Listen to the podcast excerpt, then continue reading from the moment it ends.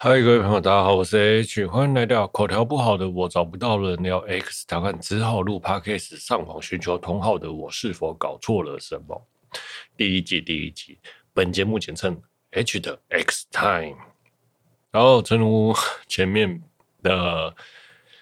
节目名称我就是找不到人聊 X 档案，然后我的口条又很不好，请大家多见谅啊！我就只好了自己努力来录 Podcast，来找看有没有人同温层来陪我聊 X 档案呢？好，大概就是这样子，拜迪士尼 Plus 所赐啦。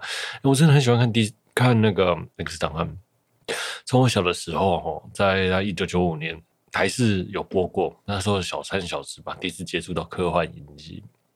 那后来呢？华视播完之后，我又在皇冠租书城看到 DVD，所以呢，又开始陆陆续续的追。那像什么，哎 A A 叉 N 吧，还是哪一台有播啊？第四台有播，但是因为时间的关系，因为没有陆续追。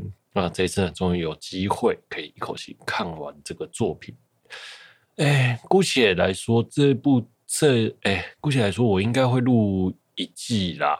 对，来二十六集吧。对，那每周呢都会更新啊，欢迎喜欢喜欢 X 档案的朋友呢一起来讨论，哎，来聊一下这个剧情。好，哎，在一九九零年的年代啊，在文明世界的科幻影集 X 档案啊，制作的是 Fox。哎，在一九九五年的华视有播过啊，一九九六年的台湾有致敬过了。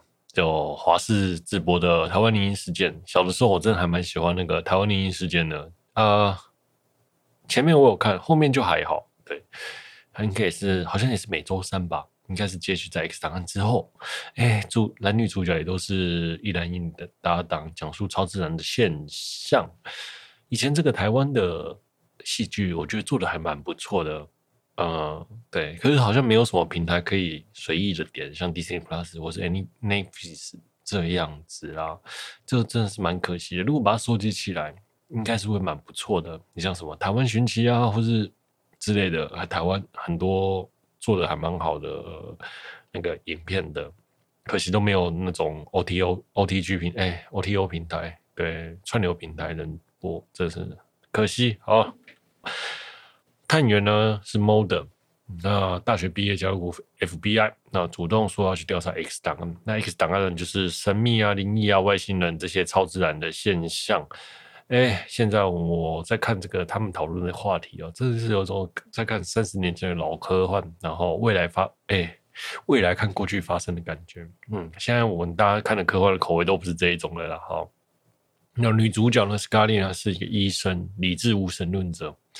哎，是 FBI 高层对 Mulder 的工作很怀疑呢，所以就派他来监视 Mulder。那这两个人呢，一个比较感性，就是我的 Mulder；那比较理智的，就是我们的 Scully。那其实这两个人的这两个人就很像是卫斯理与白素啦，对，一个比较理智，一个比较感性。OK，虽然说像，但是类似哦，一男一女的搭档好像多的是这样子。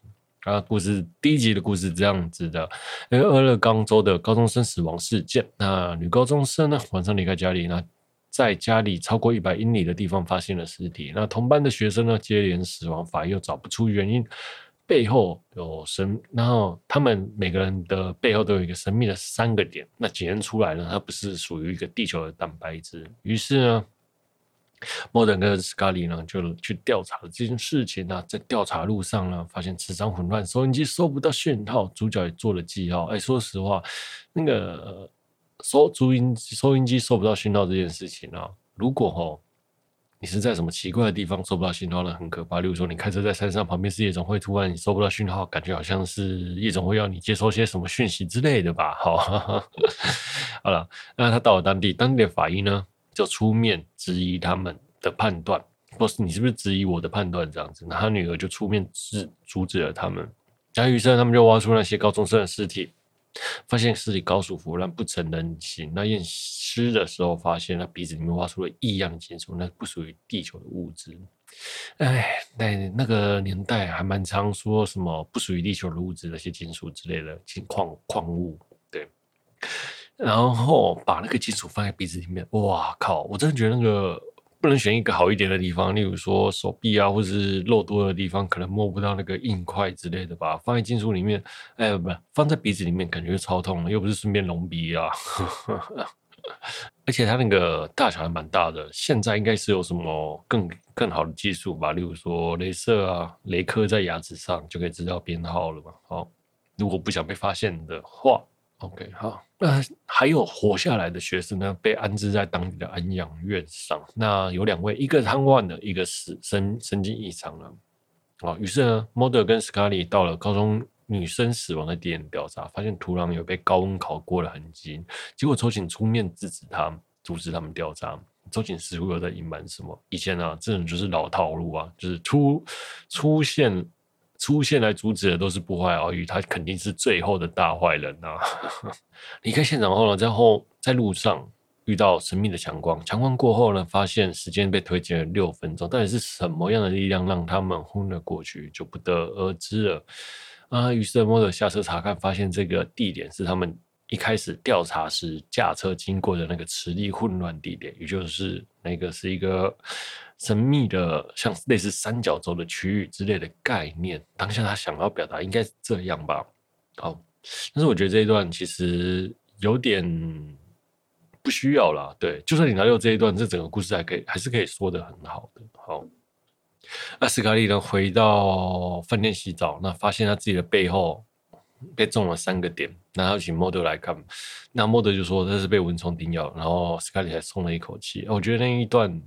真的是蛮，我那时候看的时候蛮吓人的哦。然后我想顺便想讲，那斯卡利脱衣服的时候，我真的觉得哇，嗯，当下真的小的时候看到真的是蛮蛮惊艳的，就是是一个女神级的人物这样子。